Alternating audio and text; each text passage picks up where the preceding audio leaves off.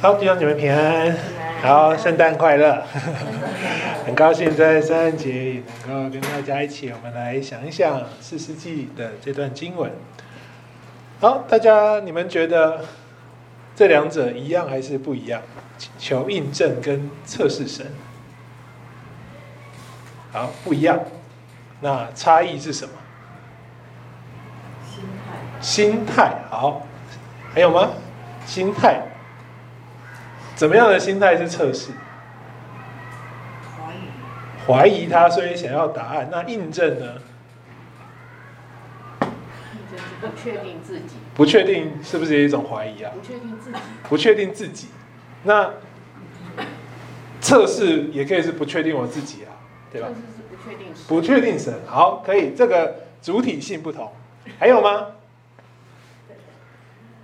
其实我们很很少真的认真想过什么叫求印证，对不对？好，我觉得这就是我们今天的目标了。我们就要从士师记来想一想，这到底是什么？其实对我们基督徒非常重要，就是我们真的很需要明白神给我们什么印证，但是我们又没有在测试神。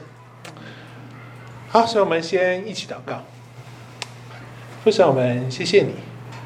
让我们继续把时间跟心力放在主的话语之上，求主帮助我们，让主的话语成为我们生命的根基，是我们每天生活的罗盘，导引我们往正确的方向走，使我们成为主你所悦纳的样式。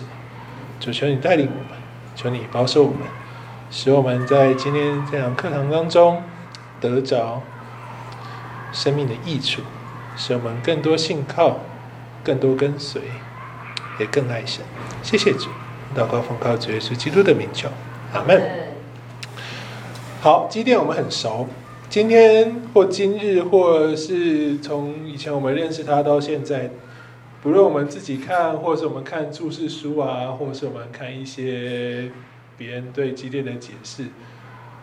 大概的观点都不认为他是一个标准的士师嘛，很容易嘲笑他，他贴上一个所谓啊，你对神的旨意明白，但却不情愿的拯救者，我们会贴他这个标签。过去我们读第六章，多半我们就觉得对嘛，没错啊，就是这样啊，他不像个事师嘛，上帝看起来就是呼召一个不太适合的人，虽然他是一个微富二代啊，他家还不错。他看起来却很胆小，神都跟他说话了，但是他却不敢面对米甸人啊，这没担当，对不对？那个偷偷摸摸猜偶像，你看你哪有看到一个上帝拣选的英雄是偷偷摸摸猜偶像？好，猜了偶像又不敢面对，他跑去躲起来。大家说谁猜的？哎，没有人出来承认。好，大家访查。啊，他也不是很想承担责任啊。上帝跟他说：“你来当士师嘛，你来拯救以色列。”那一次、两次、三次都跟他说：“不行啊，我家族弱小啦，哎呀，我不行啊，你你要不要重新考虑一下？”所以整体来说，大家给基甸的评价就是一个没什么信心的士师，对不对？第六章，我们至少读六第六章都会这样觉得。然后我们就进到了今天熟悉的段落，用羊毛。来，我们先说好听的词汇啦，求印证。好，但事实上其实也是用羊毛来测试神的能力，对不对？你证明一下好不好？你要我去打啊？你到底够不够强？你把变变个魔变两个魔术给我看看，变成功我就相信你。好像我们就认为哦，对，他他他这样做，因为他要服侍神，所以他这样做，我们就称他是求求印证。好，一看哦，一次不够，再来第二次，羊毛一次求不够，再求一次，哇！你看这个信心神是从完全没有哦，突然怎么样？两次羊毛生机结束以后，他看见神的强大，他突然满信心满满，超越旁人的信心哦。所以十一章基甸排行在希伯来书十一章的那个信心伟人排行榜上，我们可以发。就是你可以说，大概就是羊毛这个神迹带来的变化，对不对？在这个之前，前面的基甸哦，什么都不行，然后偷偷摸摸没担当。羊毛两次干变湿，湿变干之后，突然信心勇士就出现了。神的作为让他信心大幅提升，从无到有，立刻承担起神的试炼，然后突然上帝跟他一而再再而三塞人，他都不怕哎，因为这这转换超级剧烈的，从完全没有信心，然后羊毛两次，突然变成超级信心勇士，上帝塞人好塞，随便你塞，你要怎么塞给你塞，几万人塞成几百人哎，不怕。完全没有任何迟疑，完全没有任何的怀疑，哇！信心可以这样来，好像不错哈。但是弟兄姐妹啊，我们的信心有谁是这样来的吗？再想一想，信心真的可以是这样子变出来的吗？同学们，这个理解，我们刚刚所说，过去我们对基甸经文这个印象，事实上它有蛮大的问题啊。让基甸成为信心勇士的转捩点是什么？是上帝通过了他的测试。哎，上帝呀、你变变一下哈，哦，可以。那反过来看你行不行？哦，可以。好，你这个上帝很棒，我跟你。我们当然可以说好听一点，叫做机电求印证、求神机，然后神给了他印证和神机，没错。可是事实上，你看他的心态，如果照我们刚刚所这样思考跟解释的，那其实是在测试神啊。求印证，从字义上跟神学上来说，其实是要满足，让我们自己满足神的旨意跟引领，这叫求印证。我们后面会再多解释，但是我先讲定义。从字义上来说，求印证是你要寻求，就刚刚说说的对，神为主体，你要寻求神的旨意跟引领，放在你身上，这叫求印证。测试神呢，则是我们去看一看这位神有没有满足我们的标准。好，如果照我们刚刚这样子解释第六章所发生的事情，其实基甸是后者，他在测试神。他说这不叫求印证啊。如果我们认为基甸这样做，我们因为他好，他放在圣经里面，他是事实，我们帮他冠上一个好听的名字叫求印证，他就得了信心。好哇，那我们谁不想要这样有信心？基甸经历羊毛的神迹，大有信心，信心勇士，好像我们有了神的允许，就可以突然，嘣一声脱胎换骨。再想想，我们自己的基督徒生命当中有经历过这样的事情吗？可能有，但是都是这样吗？这真的会是我们的信心吗？这是我们今天要想的。当我们把求印证。跟测试神画上等号的时候，其实会让我们不知不觉把自己变成比神高一阶的权柄者。是啊，你够不够格让我信你啊？其实这是得罪神的起点。可是我们在圣经当中，同时也会看见，哎，有时候神就要人来试试他，对不对？没错。可是你要想想，他他对哪些族群说你来试试我？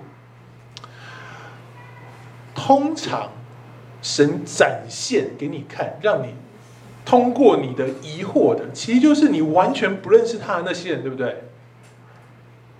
出埃及的经历，一直都是神就让你试，试好试满，各种试法没问题。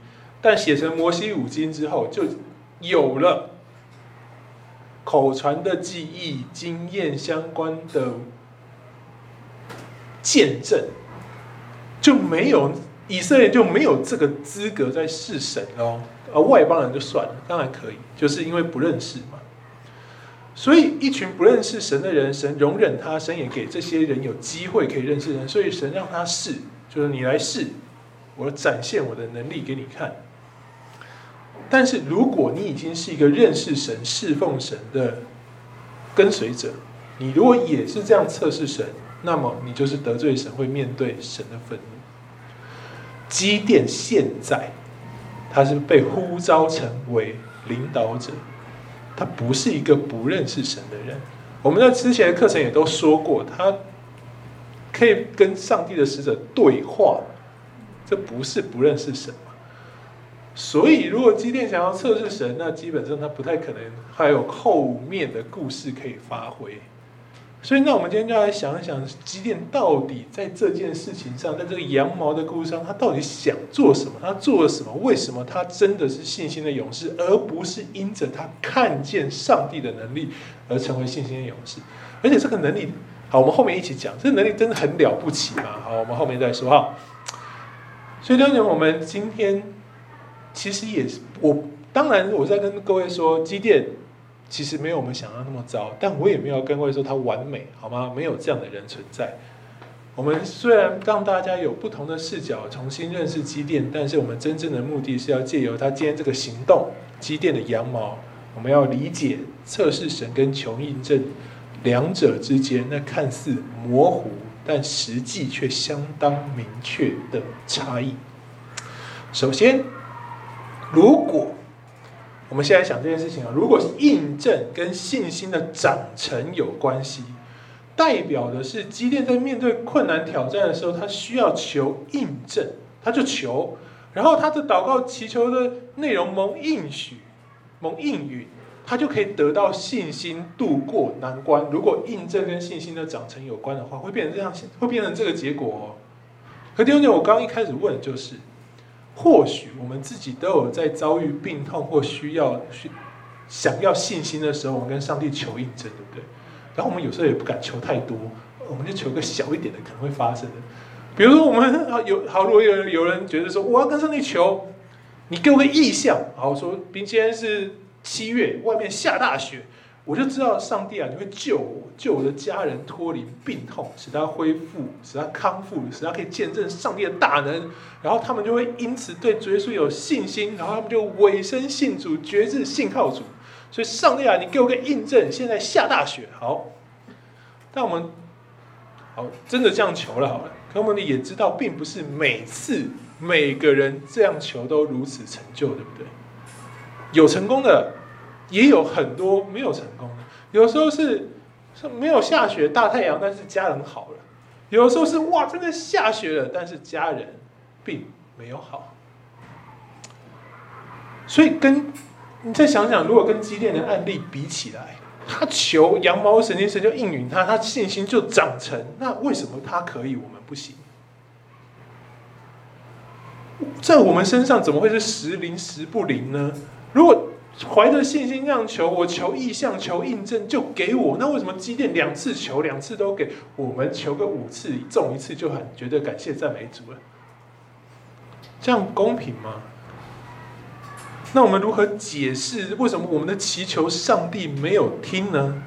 很有趣啊！当如果说我们常被问，我的祈求上帝为什么没有听？那那大部分基督徒回答都还蛮有趣的，就是你要对神有信心呐、啊。诶相信神，他有最好的安排，所以他虽然没有应应允你，但他应该有听人祷告有安排。你要对他有信心，可是他就是没有信心，才要求印证，他才来问你。跟他说你要有信心，就会解决这个问题。那请问这个问题到底怎么解决？我没有信心，我想要印证。你跟我说你求印证没得到印证，所以你要有信心。哎，这鸡生蛋还是蛋生鸡的问题。所以你跟我说我要有信心，我说好，那我就有信心了吗？好像也不是这样啊。所以弟兄姐妹啊，很多人就说那基甸他旧约，好，拿出绝招来，他旧约，所以那时候比较不认识，所以他可以这样子。好，他旧约。那弟兄姊妹，你有没有看见旧约的建造方式比新约的更有效、更直接？那我现在问你，你想要旧约的方式建造你，还是你想要新约的方式建造你？你跟上帝求应许、印证，就给你，然后你信心就满点。然后新约是你求求不得、得不着，然后再求、再求、再求，在这边煎熬，在这边试炼，这边忍耐，这是新约的信心。那你要哪一个？好像旧约比较直接有效哈。而且，更关键的是，诗篇告诉我们，上帝永不改变，从古至今永不改变。他在旧约这样做，代表他在新约也是同样这样做。所以，其实这些都是我们在经文当中还没看清楚的时候，我们就想要给他一个答案，所造成的误会。所以好，既然不是上帝的问题，那我们刚刚确认哈，不是上帝的问题，那是我们的问题喽。我们求的内容有问题吗？我们也听过雅各书说，你们求求得不着是妄求嘛。好，那我们求的内容真的常常都有问题吗？我们会用刚刚那个例子，我为我的家人、我的亲朋好友、我深爱的那个人求医治、求帮助。好，的确，有人就说你就是为了你自己的益处跟他的益处啊。几点不是？真的吗？他求羊毛的神迹没有为了任何人的益处吗？不是吧？他求，如果他是为自己的信心而求，他是为了自己的益处啊。他如果是为那些以色列人而求，他也是为那些以色列人的益处啊，要让他们脱离米甸的折磨。那我们刚刚说，我们希望让我们自己可以更有信心，我们也希望我们的家人脱离病痛的折磨，跟脱离米甸人的折磨有什么不一样？我们也不都为自己的益处求啊，我们也求是合神心意的事情，并得医治。我们也求我们信心加增，我们也求我们想要认识神。这为什么？对我们来说好像没有答案。但是我们要养成一个习惯，哈。要记得，当你用信仰词汇来回应问题的时候，其实很简单。就像我刚刚的答案，就是我为什么求医证得不着？你要有信心。好，那我没有信心，我想求医证，你还是要有信心。OK，你好像都回答了，可是你并没有真正回答什么。所以，当我们用信仰词汇回答问题的时候，其实未必能够解决我们生命的疑惑，很容易会使我们的灵命就停在这里，因为我们不再想要去找答案了。当我们面对侍奉的艰难、生命的挑战或生命的困境的时候，或是我们在一个侍奉要抉择的十字路口，我们都跟上帝都曾经想过跟上帝要保证、要印证，我们希望他帮我们确认嘛，来增加我们的信心呐、可是弟兄姐妹，这个你想要增加的信心，真的是信心吗？希伯来书十一章一到二节，人人熟悉的经文是这样说的：信就是对所盼望之事有把握，对未见之事有确据。古人后面，古人就是后面那一串，哈，十一章后面那一串包含了几点？因着这样子的信心，得了赞许。是你盼望是你没有的东西，但你对这盼望有把握，对未见的知识你相信。这叫有确据。信心是还没有发生，但你知道它会发生。如果你需要另外一个事实来帮助你对眼前这件还没有发生的事情有盼望，因为这我们所相信的只是这个现象，你看见的现象，而不是相信有一个创始成终爱人的神。所以这不是能够得着称许的信心。信心是还没有你就信，没看见你知道它会发生，你不可能透过另外一个事实来增加你对这件事情的信心。所以我们在患难病痛中的祷告，我们希望要求的印证，神没有应允或没有给，目的是什么？其实是神为了要让我们学会一个只有在痛苦中才能展现或学会的品格，叫做忍耐。雅各书一章二到八节说：“我的弟兄们，你们遭受各种试炼时，都要认为是大喜乐，因为知道你们的信心经过考验，就生忍耐。但要让忍耐发挥完全的功用，使你们能又完全又完整，一无所缺。你们中间若有缺少智慧的，该求那厚赐与众人又不斥责人的神，神必赐给他。求的是智慧哦。只要凭着信心求，求智慧，一点也不疑惑。因为那疑惑的人，就像海中的波浪，被风吹动翻腾。这样的人，不要想从主那里得到什么。三心二意的人，在他一切所行的路上都摇摆不定。忍耐。只有借着考验信心之后，才会产生。就是你的信心被考验，你在那疑惑、在挣扎、在痛苦当中，目的是神希望帮助你产生忍耐，学会忍耐。那神怎么说呢？当你学会忍耐之后，你会成为完全人，使你们又完全又完整，一无所缺。意思是，当我们学会忍耐之后，我们会发觉自己一无所缺哦。当我们学会忍耐的时候，很有趣的，在病痛中，我们不再觉得缺乏健康；在压力中，我们不再觉得自己缺少平安。在困难当中，我们不再缺少喜乐，这就是神眼中的完全人。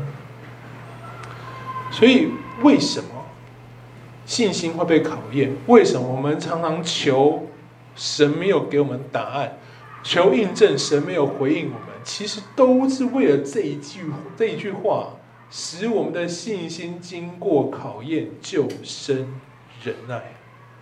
目的是使我们成为完全人。缺了忍耐，你就无法成为完全人。所以上帝这样讲，他就不会给积淀在他没有信心的时候给他什么印证，因为基甸的信心需要经过考验，就生忍耐。这他的确发生了，我们接下来看就会知道。可是不是透过羊毛的神迹，所以我为什么前面花一点？比较长时间讲这个，弟兄姊妹，我们要知道一件事情。我今天要告诉你的是，基甸拿羊毛来求印证，他整个动机跟目的跟信心一点关系都没有。他没有想要测试神，因为经历过猜偶像的他，已经信心经历过考验，也生了忍耐，有着神所加添的信心。为什么我可以这样说呢？经文，来，我们来看经文。士师记，我们今天的经文的前半段三十三，在三十五节，在文本上，他告诉我们，那时拆完偶像哦，就是被称为耶路巴力之后，那时所有的米甸人、亚玛力人和东面人都聚在一起，过了河，在耶斯列平原安营。意思是，一甸拆完了，米甸大军打来了，耶斯列平原就是那时候最丰饶的平原，已经进来了，开始准备掠夺了。下一句是什么？耶和华的灵降在基甸身上，他就吹角，亚比谢族，也就是他的族，都跟随他。他派使者走遍马拿西，马拿西全支派跟随聚集他。派使者到亚设、西布伦、拿弗他利，他们也都上来会合。这是三十三到三十五节，在羊毛神迹之前的事情。弟兄姐妹，很关键的就是这一句：耶和华的灵在基甸身上。是已经发生的事情哦。他拆完偶像，我们说过了嘛？那悔改那一件事情之后，神的灵在他身上。耶和华是圣洁公义的神，神的灵无法与抵挡他的人同在。神再讲一次哦，神的灵无法与抵挡神的人同在。比如说扫罗，对不对？大家都熟悉的扫罗，当他不再遵守神的命令，不。转去不再跟随上帝的时候，撒母记上十七章十四节，经文说：耶和华的灵离开扫罗，有邪灵来扰乱他。所以弟兄姊妹，神的灵会在软弱无力的人身上，但绝不会在抵挡神不信的人身上，这是肯定的。那么这边告诉我们。基甸因着敬畏神，克服了我们之前所说对家族的恐惧，动手除掉偶像。好，虽然他偷偷摸摸，好软弱无力，对不对？但是面对那个位置，他仍然愿意把神居首位去行。这个如芥菜种一般的信心，让他经历了神超乎他所求所想的保守。这个保守是什么？好，他拆偶像，他或许想的是 OK。神叫我这样做，可能大家已经不在乎这个祭坛，我拆也不会有人发现。好，所以他就偷偷摸摸去拆了。或许他想的是，那上帝也会保守我们，我为他做，虽然偷偷摸摸，大家不会让我被查出来啊。在他所有为自己想会发生的结果跟面对的方式里面，绝对没有真正发生的状况，也就是拆了以后，大家很生气哦，他知道大家会生气，结果被查出来了，他想会糟糕，被查出来了。然后在大家要杀死他的时候，突然大家就说：“啊，没关系了，好了，就这样吧，拆了就拆了，我就让巴黎自己想办法。”不会有人会想到会发生这样的事情，对不对？就超出基甸的所求所想，他可能想了很多种解决方案，上帝如何保护他，他可能还要为义受逼迫什么什么什么的。结果哎，突然就没事。巴黎如果生气，就就让他自己去对付基甸喽。这件事情在基甸的灵命跟信仰生命当中产生极大极大的转化。当基甸悔改、拆偶像、回转、顺服神的召命、往前行、弃绝所有的偶像的时候，他那个时刻开始，他的心里就只有耶和华是他的神，所以他被赋予力量，耶和华的灵在他身上，他充满了圣洁的灵。他是在拆偶像的过程当中被神坚固，被神除去了恐惧，他的信心被考验后生了忍耐，这个要忍耐啊，所以他的信心就长成了，起来承担神的托付，去实践他的呼召，所以神的灵就在基甸身上，就起来吹角，这个意思就是承担起士师的职分。我们看见有四个支派。来跟随他，帮助他。接下来才发生羊毛的事件哦。所以弟兄姐妹，你要记得羊毛事件的发生的时刻，此时基甸身上是有着耶和华的灵哦，而且已经他已经承担起士师的职分，吹角呼召人，准备下去打仗了。那么他的羊毛神机的求印证，他还需要为那个要不要当士师，要不要打缅甸人去测试神吗？不用吧，前面都已经做完了。他如果要这样做，他应该是先去求羊毛神机，再起来吹角吧。如果基甸是想这样测试神对他的呼召，那么在下一句我们就不会看见别的东西，我们就会看见耶和华的灵离开基甸，就像未来耶和华的灵离开扫罗一样。当你不信，当你抵挡上帝的时候，神的灵就离开你。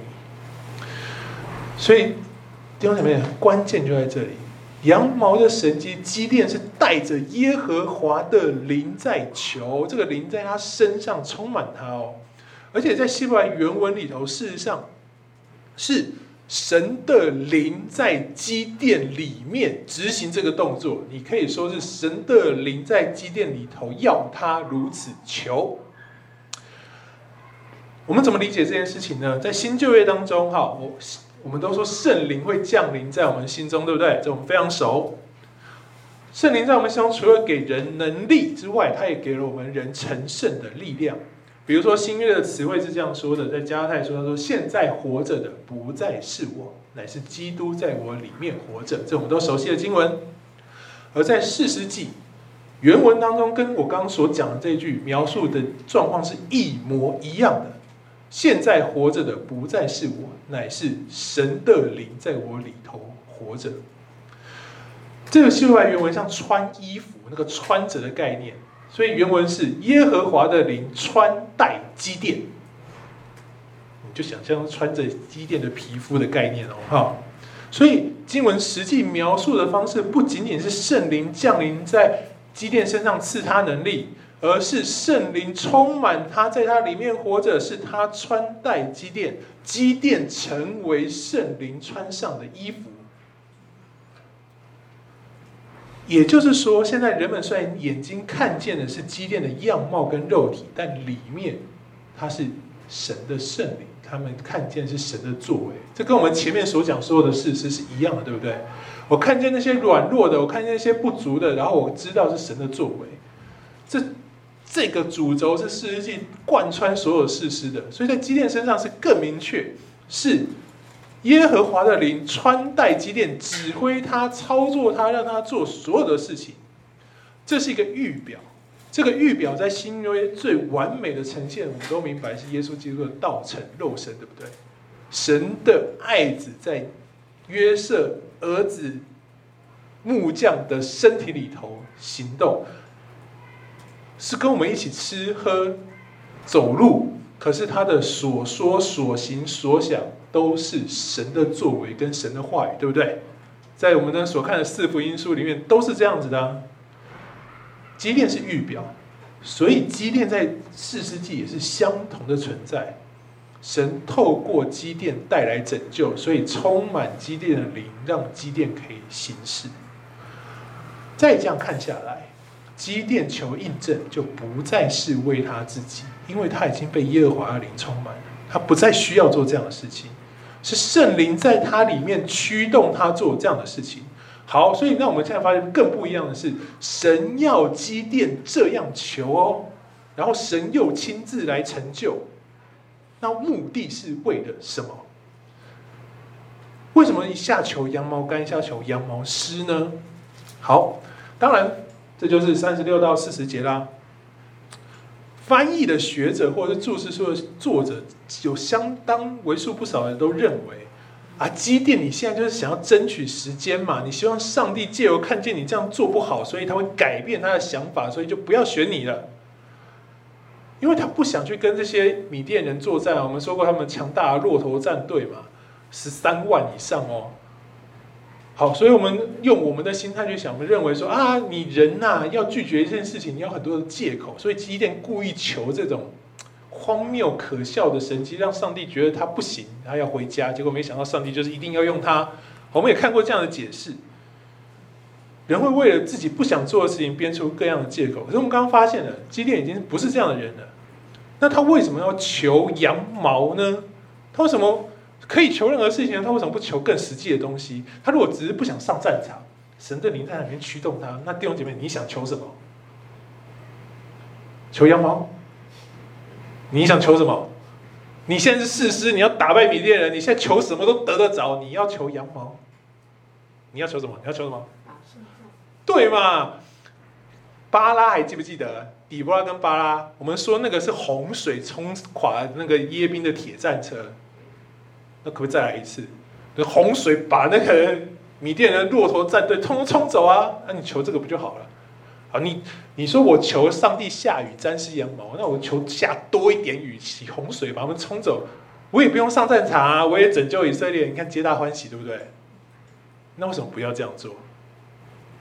甚至有的人认为说，很多解释跟你说，第一个阶段为什么要求第二个？他们还是想帮基甸开拓。他说第一个哦，因为这太自然现象了，你不能像算是起神机啊。你说嘛，我把一个羊毛放在禾场上过一个晚上，那禾本来就会有露水啊。那羊毛本身很会吸水嘛，所以露水就会被羊毛吸很多。那太阳一出来，那个草不会吸水，所以地上露水就干了。那个羊毛就还是湿的，这个太频繁了，所以神容许基甸反过来求，我们也听过这样解释，对不对？对，好。所以第一个不是神机，第二个才是好。那还是一样的问题啊，那你根本不直接求更大、更实际的。好，我们不要求洪水，我们求个绚丽一点的大冰雹。神也降过大冰雹啊，我们求陨石撞下来好不好？直接砸死米甸人。免得我还要被质疑，还有第二次再求，我又可以展现上帝的威力，求了大自然的力量，又可以削弱迦南人，我为什么不求那个？求一团羊毛放在禾场上，要羊毛上有露水，遍地都是干的。然后反过来，羊毛要是干的，遍地都有露水。羊毛干干湿湿，到底可以改变什么？可以改变什么？这就是。读这段经文，我们常常产生最大的问题，所以我们给他很多其他的解释。但弟兄姐妹，我直接告诉你答案是：羊毛就是干干湿湿，上帝以及基甸他们的目标都是要改变那四个支派的人心。怎么说呢？第一个，为什么神不直接用我刚刚所说所有的神机骑士解救以色列人呢？因为解救以色列人、拯救以色列人脱离米甸人的做法只有一种，已经说完了。六章十四节，神要让借着基甸的手打败米甸人，所以就没有神机奇士的空间了。神已经先讲，他呼召基甸的时候就说了嘛：“我要用你，我要借着你这能力。”拯救以色列人脱离米甸人的手，所以神的灵才会来穿戴基甸，充满基甸，使用基甸的身体形式。因为唯一的拯救做法已经讲明白了，上帝的心意就是要借着基甸来成就拯救。所以基甸神的灵在他当中，他就自然不能求那些超自然的力量啦，因为他必须要完成神的托付，叫做使用他的手拯救以色列人脱离米甸人的压迫。所以弟兄姐妹，你看哦，三十六节基甸是对神说：“这个，你如果真的照你所说的，借着我的手拯救以色列，他知道。”所以在他求羊毛神迹的时候，他先讲这一句：如果你真的是要照着你所说的，借着我的手来拯救以色列，那么我们来做这件事情。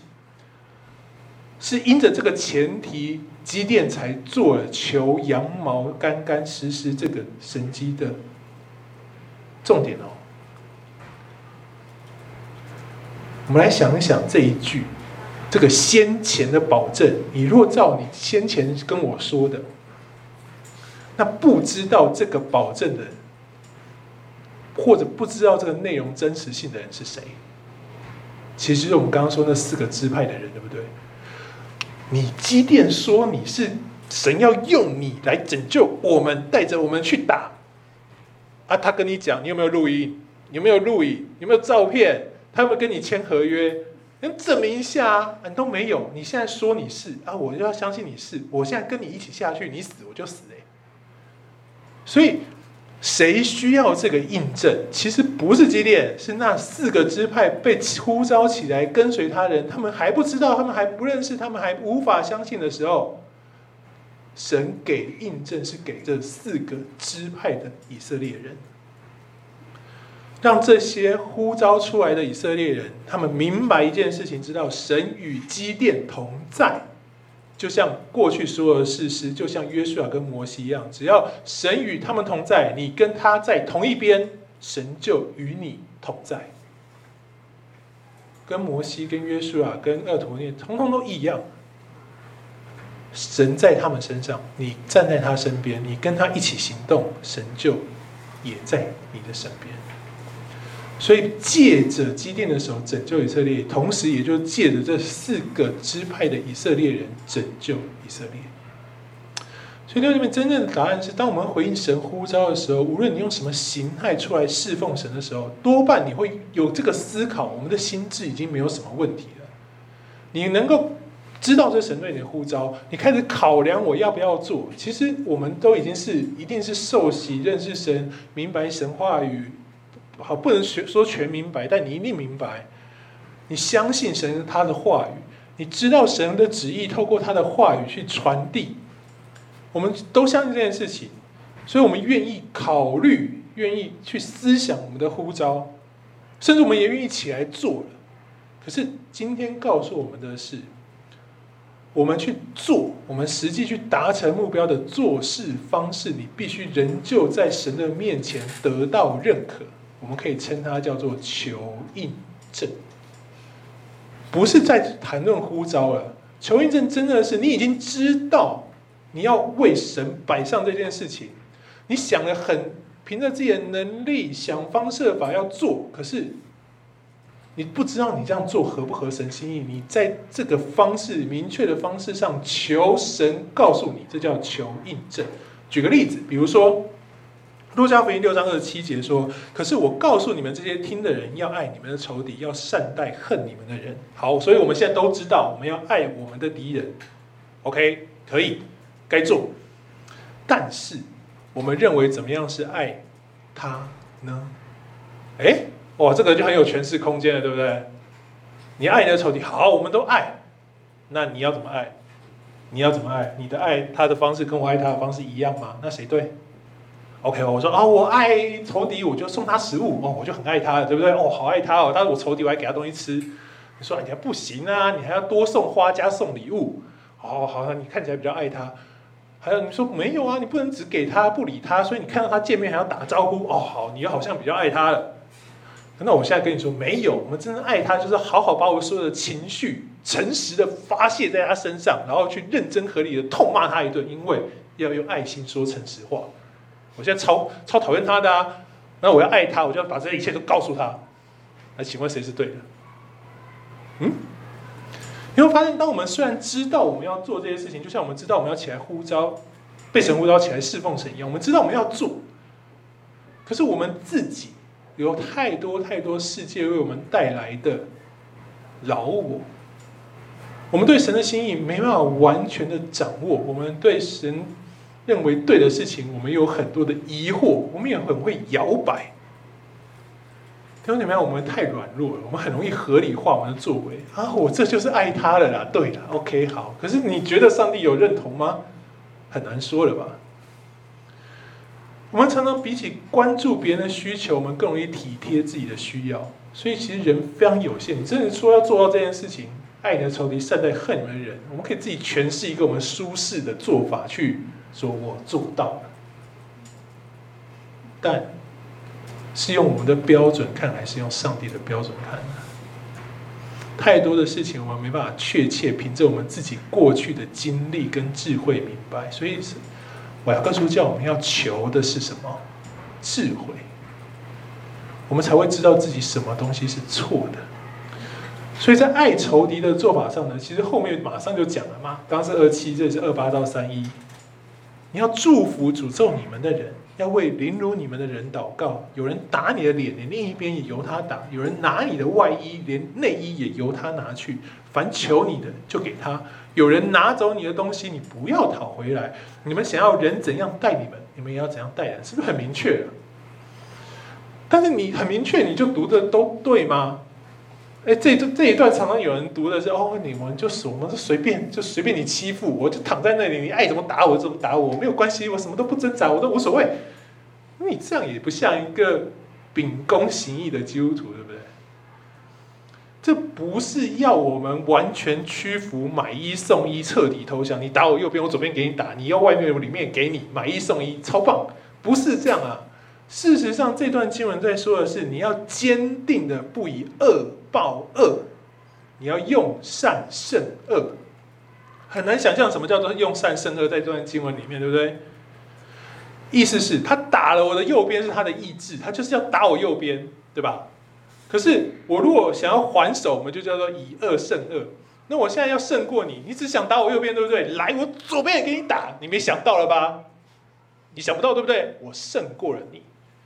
在这这是行约哈，在罗马当时的文化氛围里头呢，其实有所谓的公民权是你不能跨过的，所以有一些动作你如果做了，在那个阶级不同的情况下，你就是死路一条，所以你必须在那个光景之下无法改变的阶级下，你必须展现那个不屈从的力量，这是新约基督徒在初代教会在做的事情嘛。所以这段经文是在这样的光景说的，没错。他打你，你不能还手，可是你可以用超乎他所想的方式胜过他。他就想打你右边，他期待的是你生气，期待你哭，期待你还手，他就可以对你做更多。可是我说没有，来，你右边给你打，左边也给你打，多打两下没关系。你觉得看到的会怎么样？最后打到疯子吗？对不对？你胜过了他啊。好，我现在抢你外衣，来吧，里面也给你。他说我不要，你内衣很脏，我不想拿，我就是塞给你，然后丢给你，我就跑掉。你是不是又赢过他了？他也不能拿你怎样，对不对？事实上，他在那个律法当中，你做这些事情，你没有完全屈从他对你想做的事情，你用了他无法救责你的方式反抗了他。凡求你的，就给他，这叫怜悯。这叫怜悯。我们用善胜过他当下的恶。再来就是求我们的就答应他。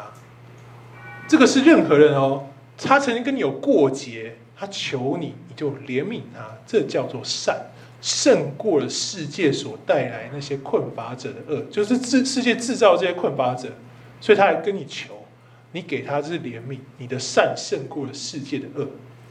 拿走我们东西的不追究。这叫宽容，这也是善，也胜过那些自私、嫉妒跟追究。总之，最后的大标准是：你们想要人怎么待你们，你们就怎么待人，这叫爱。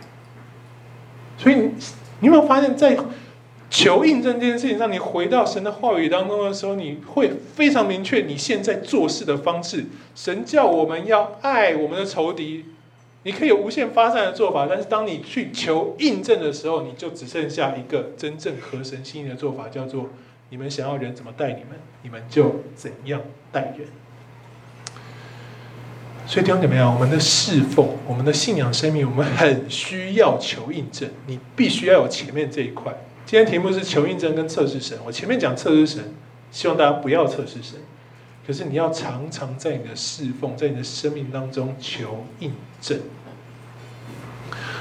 不是只有呼召的时刻需要确认印证。我们曾经讲过嘛，基甸在献神对他说话的时候，他用献祭来确认这是上帝是。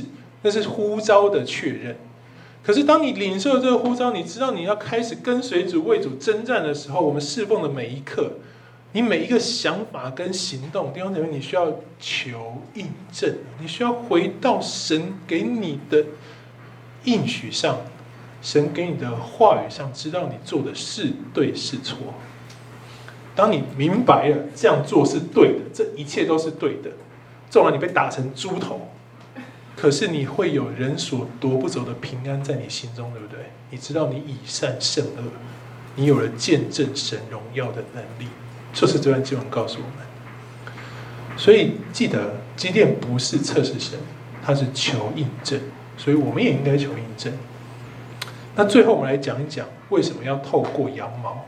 基甸到底用羊毛想来做什么？而且是两次这样完全相反的内容。这不仅仅基甸，对？我真要说，基甸真的超乎我们原本对他的评价。他不仅仅是透过成就印证，让以色列那四个支派的以色列人知道说神要用他们。基甸更是用羊毛跟禾场给出象征意义，目的是帮这群人想起那个领他们出埃及的神。我们读第六章的时候，一开始，大家你还记得基甸问的是什么？神的使者来找他，他说：“哎，出埃及的神已经丢弃了我们，对不对？”这当然不是基甸一个人的想法啊，是他们那时候普遍人认定的嘛。我们现在这么惨，只有一个可能，就是出埃及的神丢弃了我们。当基甸经历这一切，他明白神呼召，他求印，他知道该怎么做，神灵在他身上的时候，他打算就他就是要做更多喽。他打算借由羊毛跟禾场的象征来讲道，就像基督是耶耶稣基督是讲比喻一样。你就想象这是什么行动剧场好了啦，不是用讲，而是透过这样的方式来传递上帝的真理。所以羊毛这个动作呢，它其实不是奇怪的神迹，是基甸拿出来的象征意义。他本来就想好要两套了。不是第一个没成，拿出第二个，它这是一个 package。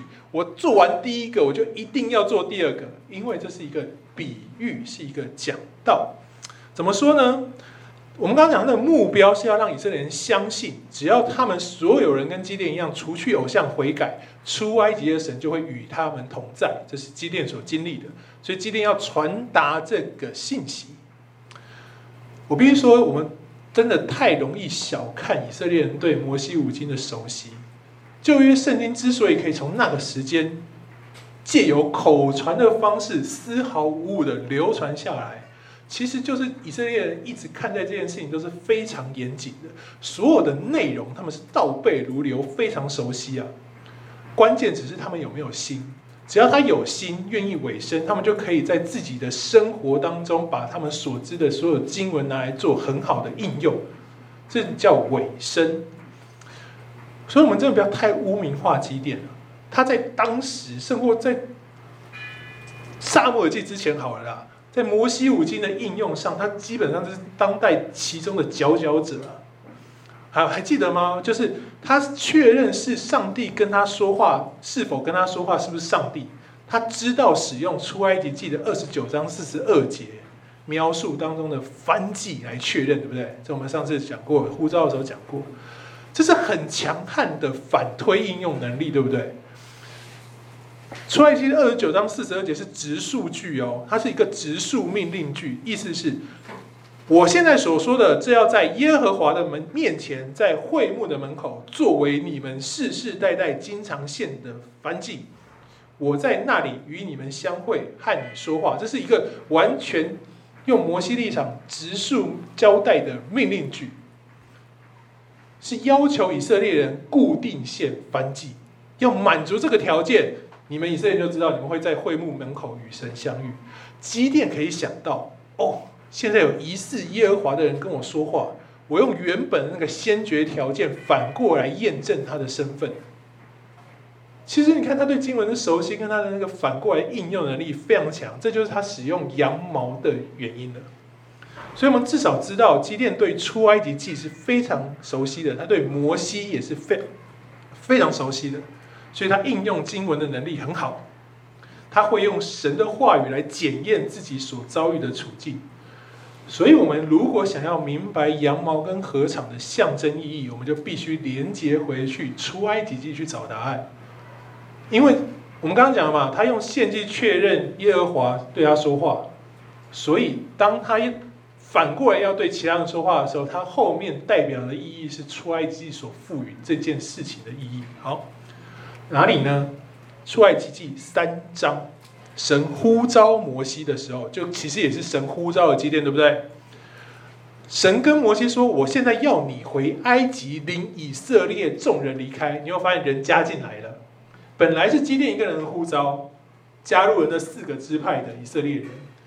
摩西是神跟他在火焰荆棘火焰中相遇之后，现在要他回去埃及，把所有人带出来，就加入了其他人一样哈。好，听到这件事的摩西对上帝说：“三章的十九到二十节说，我是什么人呐、啊？竟然能去见法老，把以色列人从埃及领出来呢？”这就像基甸对上帝说：“我家是最贫寒弱小的一堆啊，要推脱嘛，对不对？”他们都在跟上帝抗议说：“啊，你找错人了啦！”然后上帝回应摩西的方式，就是直接跟他说：“我知道，若不用大能的手，埃及王不会放你们走。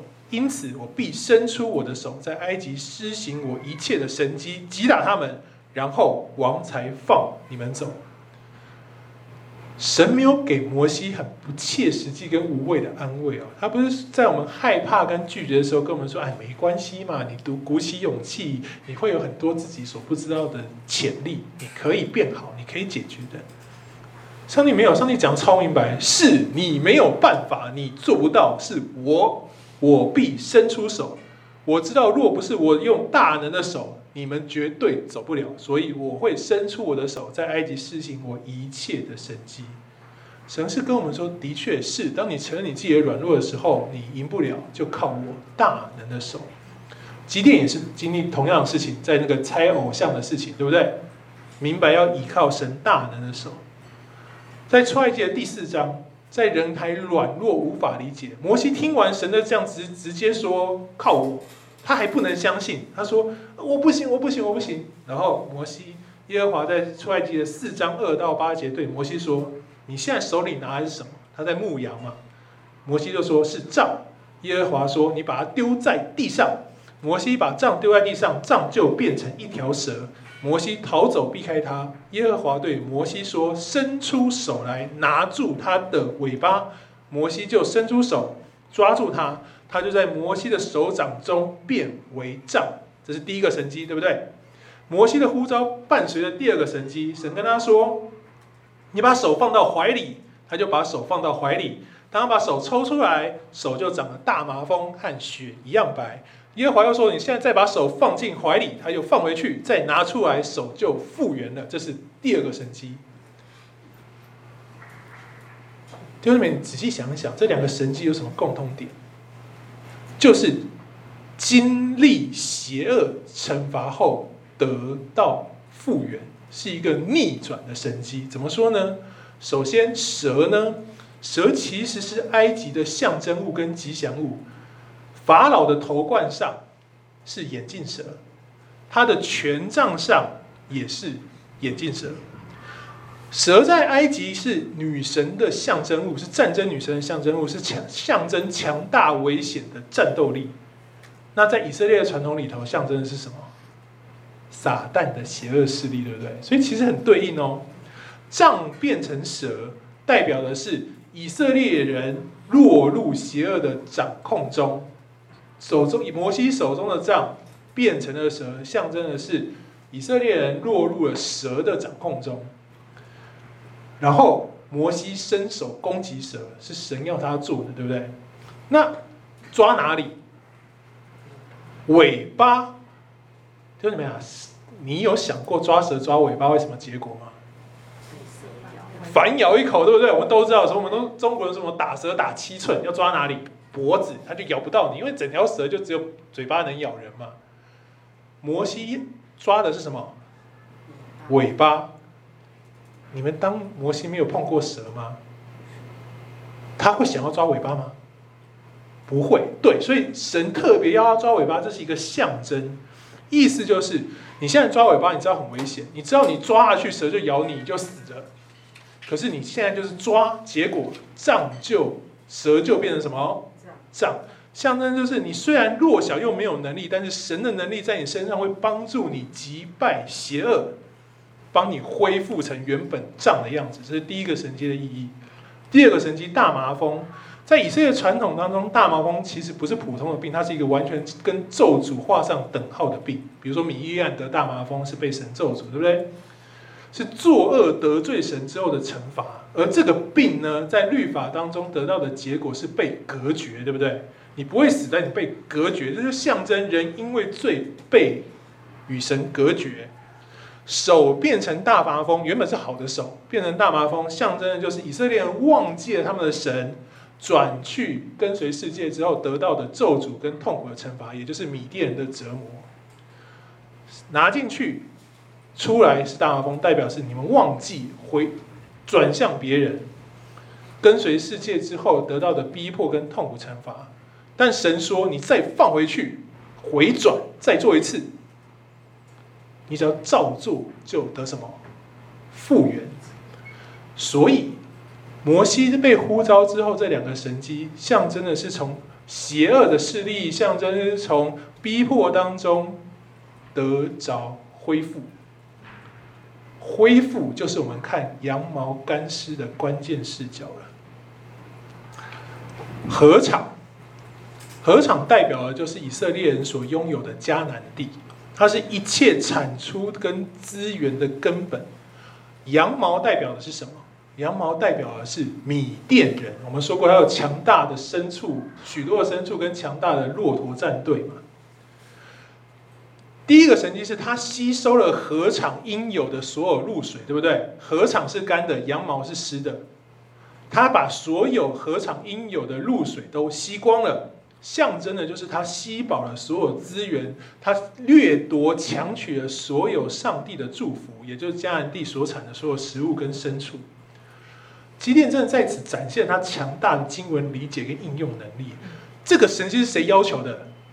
是基甸要求的，他要求要用这样的象征，他要求耶和华用羊毛湿禾场干这个神迹，就像是杖变蛇，手掌大麻风一样。这是第一阶段，让所有以色列人那些熟悉摩西五经、知道出埃及这些以色列人知道，你们现在落在敌人的逼迫中，对，大家都知道，没错，是因为我们随从偶像，忘记上帝，所以落在邪恶的掌控中。第二个神迹是什么？逆转。羊毛干的意思是地得回了他所有的露水资源，全地是湿的，对不对？神的祝福回到这地，对应的是摩西，所以基甸透过他对神这个要求，让所有以色列人想起了当时神如何呼召摩西，如何在这个过程当中引领以色列人走出埃及。这成为他们可以接下来作战的信心。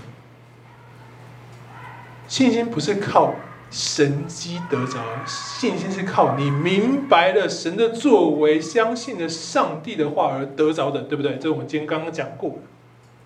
当他想起过去出埃及神为他们做的一切，看见这个神迹对应到摩西的时候，所有人相信现在神与他们同在，为他们征战。过去这样，击败了当时最强大的法老。如今神与他们同在，他们就有能力对抗米甸。改变跟复原是基甸要求神给这个印证的原因，要传递给那些跟随他的以色列人。所以弟兄姐妹，我们求印证，下一个阶段就是你要知道啊，你要传递给什么？那些还不知道的人。为什么我们有圣经？为什么我们读圣经？为什么传扬圣经？关键就在这里。只有你透过了让人认识神的话语。相信神的话语，他才可以学会求印证，他的信仰才会真正在他的生命中扎根。所以从基甸的案例，我们看见一个非常非常关键的求印证跟测试神两者之间的界限，就是神的话语，就是神的话语。无论如何，都是在明白神的话语之后，有了根基之后，你才能按着神的话语而求。就像我们刚刚举。路加福音的例子一样，在明白话语之后，有了根基之后，求求印证，并以此定夺你自己的行事为人，整个过程就叫求印证。是你已经确定要跟随，你已经确定要做，只是希望知道怎么做可以合神的心意，这叫求印证。我们也可以说，只有当你立定心智跟随主、侍奉主的人，你才能够求到印证。这就是为什么有人求而得不着的原因了。没有那个心智，没有那个呼召，没有那个侍奉，求也只是妄求。认识神、明白神的话语，才能带回神的祝福，可以带来改变跟复原。弟兄姐妹，这其实又是一个预表，是。耶稣基督十字架所带来的福音，对不对？它也是两阶段的神迹配套，不能切割。第一个，他承担了地上人们因为犯罪而带来的惩罚，那个死，对不对？再来，他的复活，改变、恢复了人们的一切，使人可以恢复成起初神所造的样式。所以，基甸的故事为什么在四世纪最中间的核心？因为这就是拯救和恩典的起头。其实基甸是四世纪当中最重要、最重要的故事。保罗在哥罗西书一章九到十一节勉励所有的基督徒说：“因此，我们自从听见的日子，就不住为你们祷告和祈求，愿你们满有一切属灵的智慧和悟性，真正知道神的旨意，好使你们行事为人对得起主。”凡事蒙他喜悦，在一切善事上结果子，对神的认识更有长进。愿你们从他荣耀的全能中，得以在一切事上力上加力，好使你们凡事欢欢喜喜的什么忍耐宽容，还是忍耐。信心不会靠求到什么印证增加。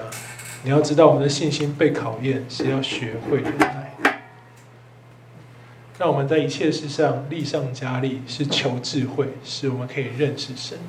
其实就是像基甸，今天用他的智慧，从神的灵在他身上的那个智慧，把那篇道羊毛的两个配套神机，向所有跟随他的以色列人说的。